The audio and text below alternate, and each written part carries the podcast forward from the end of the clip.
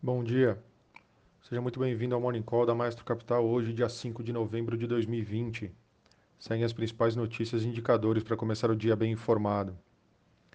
As ações se recuperaram globalmente à medida que os investidores estão voltando a setores como tecnologia e saúde, com as apostas de que os resultados das eleições nos Estados Unidos não provocarão grandes mudanças no âmbito tributário e regulatório, que ajudou a sustentar os mercados em alta nos últimos anos. Os investidores estão apostando em uma divisão do Congresso para deixar a política tributária corporativa de Trump inalterada, enquanto buscam uma regulamentação mais leve do setor de tecnologia. Embora uma legislatura dividida restrinja o escopo para um pacote de estímulo fiscal massivo, os investidores podem ver espaço para uma ação mais agressiva do Fed para injetar dinheiro em uma economia ainda se recuperando do coronavírus, caso necessário. Os futuros do Nasdaq chegaram a subir mais de 2,8%, é, quando a contagem de votos não conseguiu produzir uma varredura democrata clara, como alguns esperavam. A probabilidade reduzida de um pacote de estímulo elevado em um Congresso dividido ajudou a empurrar os títulos do Tesouro Americano para cima novamente na quinta-feira. Nos últimos acontecimentos eleitorais lá nos Estados Unidos, é, o Joe Biden venceu em Michigan e Wisconsin colocando muito próximo de tomar a Casa Branca de Trump. Horas depois, a equipe do presidente entrou com medidas legais para impedir a contagem de votos em pelo menos dois estados. No final das contas, se Joe Biden conseguir manter Nevada até o final da contagem dos votos, onde ele lidera com uma ligeira margem de 0,6% e com aproximadamente 90% dos votos contados, ele será eleito presidente dos Estados Unidos. Enquanto Trump além de precisar manter a ligeira liderança de 0,4% na Geórgia e ainda tirar a diferença de 0,6% em Nevada para ser reconduzido à Casa Branca. É, com isso, os índices de mercado. Tóquio fechou o dia em alta de 1,73%, Hong Kong fechou o dia em alta de 3,25% e Xangai fechou o dia em alta de 1,30%. Nesse momento, Londres sobe 0,61%. Paris, nesse momento, sobe 1,29%.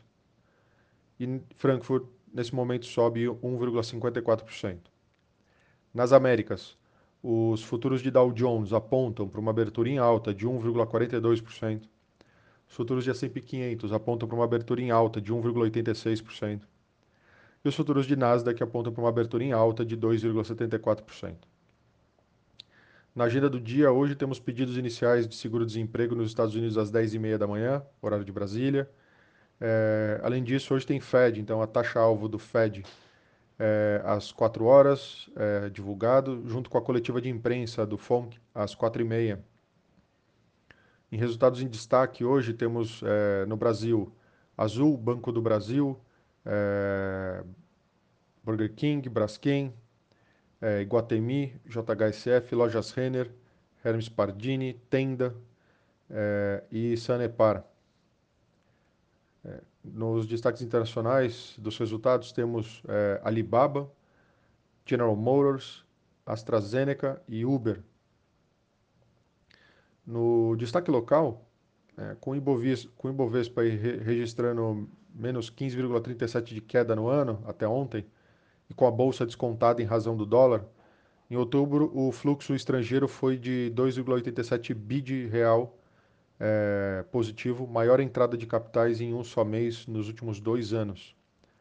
No ano, o fluxo acumulado está negativo em 84 bilhões de reais no total.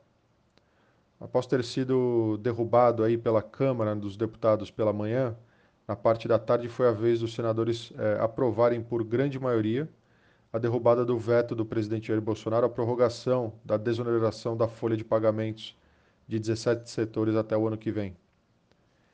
É, no destaque internacional, como a gente mencionou, a eleição é, é histórica. Joe Biden está muito próximo de atingir os 270 votos no colégio eleitoral, mas não se declarou vitorioso ainda. Donald Trump já está que, questionando a derrota em alguns estados e promete uma batalha jurídica. É, essa disputa política acirrada promete tornar um obstáculo para o próximo governo. Ainda falando do internacional, o Mercado Livre registrou um lucro líquido de 15 bilhões de dólares, desculpa, 15 milhões de dólares no terceiro tri, com destaque ficou pelo desempenho do, da continuidade na alta demanda por e-commerce e serviços da fintech. A receita líquida foi de 1,11 bilhões de dólares no terceiro trimestre desse ano, crescimento de 85% sobre o mesmo período. O lucro por ação ficou em 0,28 centavos de dólar versus 0,17 centavos de dólar que era o esperado. E por último, nos destaques internacionais, o Banco Central da Inglaterra o, manteve sua taxa básica de juros aí em 0,10%, mas ampliou o tamanho do seu programa de recompra de títulos em mais 150 bilhões de libras, é, versus os 100, 110 bilhões de libras que era o esperado, reforçando as medidas de estímulo em resposta à segunda onda da pandemia do Covid-19.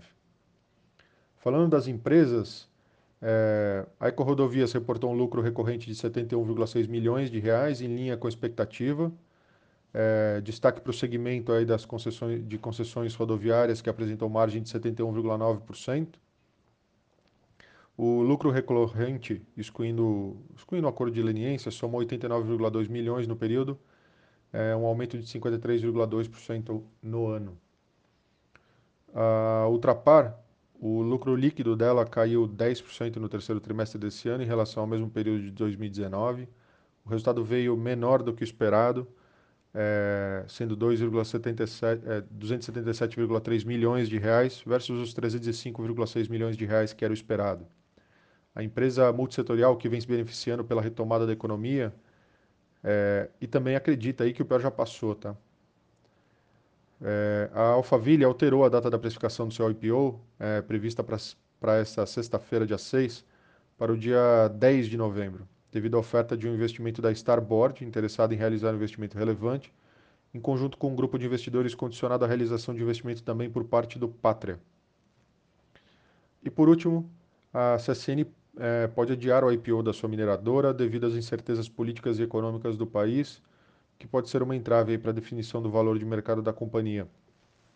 A decisão de adiar para o ano que vem é, deverá ser tomada nas próximas semanas. Então por hoje é isso. Bom dia, um abraço e bons negócios.